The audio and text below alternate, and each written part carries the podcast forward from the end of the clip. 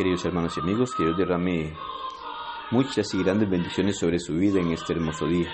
Una vez más, a Dios gracias damos por la oportunidad que nos da de poder utilizar este medio y compartir su palabra.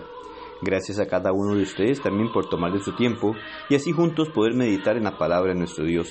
Reciba un gran saludo de la Iglesia de Cristo en Siquirres.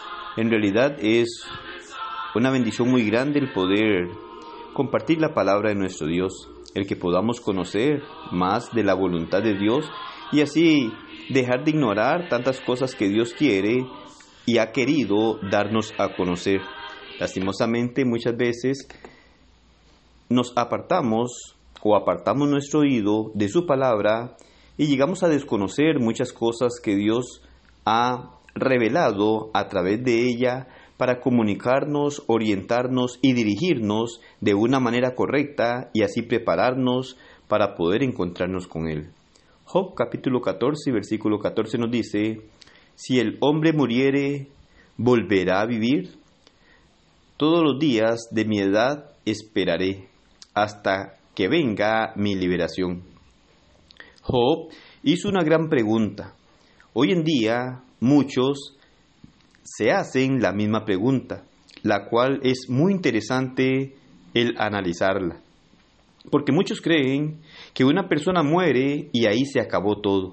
Sin embargo, nuestro Dios, a través del Nuevo Testamento, nos da la respuesta. Él nos guía y nos orienta. Dios siempre quiere ser muy claro con el ser humano y quiere darnos a conocer aquellas cosas necesarias en nuestra vida para poder prepararnos para encontrarnos con Él. Lastimosamente muchas personas ignoran lo que Dios dice a través de su palabra. Otros llegan a poner sus opiniones, sus pensamientos, y es ahí donde debemos de tener mucho cuidado, el poder conocer qué es lo que dice Dios. ¿Volverá a vivir el hombre? En realidad hay algo más allá de la muerte. Pablo en 2 Timoteo capítulo 1 versículo 10 nos dice, pero que ahora ha sido manifestada por la aparición de nuestro Salvador Jesucristo, el cual quitó la muerte y sacó a luz la vida y la inmortalidad por el Evangelio.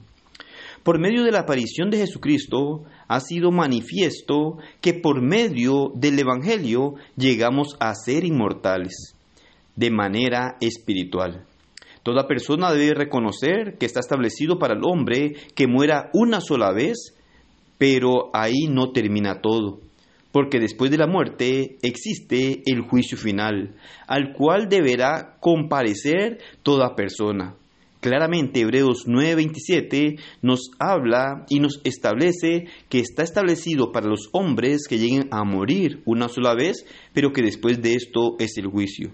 Al igual que en 2 Corintios capítulo 5 versículo 10 el apóstol Pablo nos dice, porque es necesario que todos nosotros comparezcamos ante el tribunal de Cristo, para que cada uno reciba según lo que haya hecho mientras estaba en el cuerpo, sea bueno o sea malo. Por lo tanto, en la muerte no termina todo, porque después de muerto, usted y yo tendremos que estar delante del tribunal de nuestro Señor, y después de ese juicio iremos a morar eternamente con nuestro Dios o seremos separados eternamente de Él, siendo lanzados al lugar de sufrimiento por una eternidad. Así que en la muerte no se termina todo, es un paso que se da hacia lo que hay más allá. Muchos tuercen las escrituras y enseñan que en la muerte se termina todo, que no hay nada de qué preocuparse. Sin embargo, Dios, por medio de su palabra, dice algo completamente diferente y le da la solución al ser humano, manifestando por medio de su Hijo, nuestro Salvador, que Él, por medio del Evangelio, da vida e inmortalidad. Solamente debemos conocer sus ordenanzas y obedecerlas para vivir eternamente con Él. Así que podemos estar seguros hoy en día de que Dios a través de su palabra nos dice qué es lo que debemos de hacer.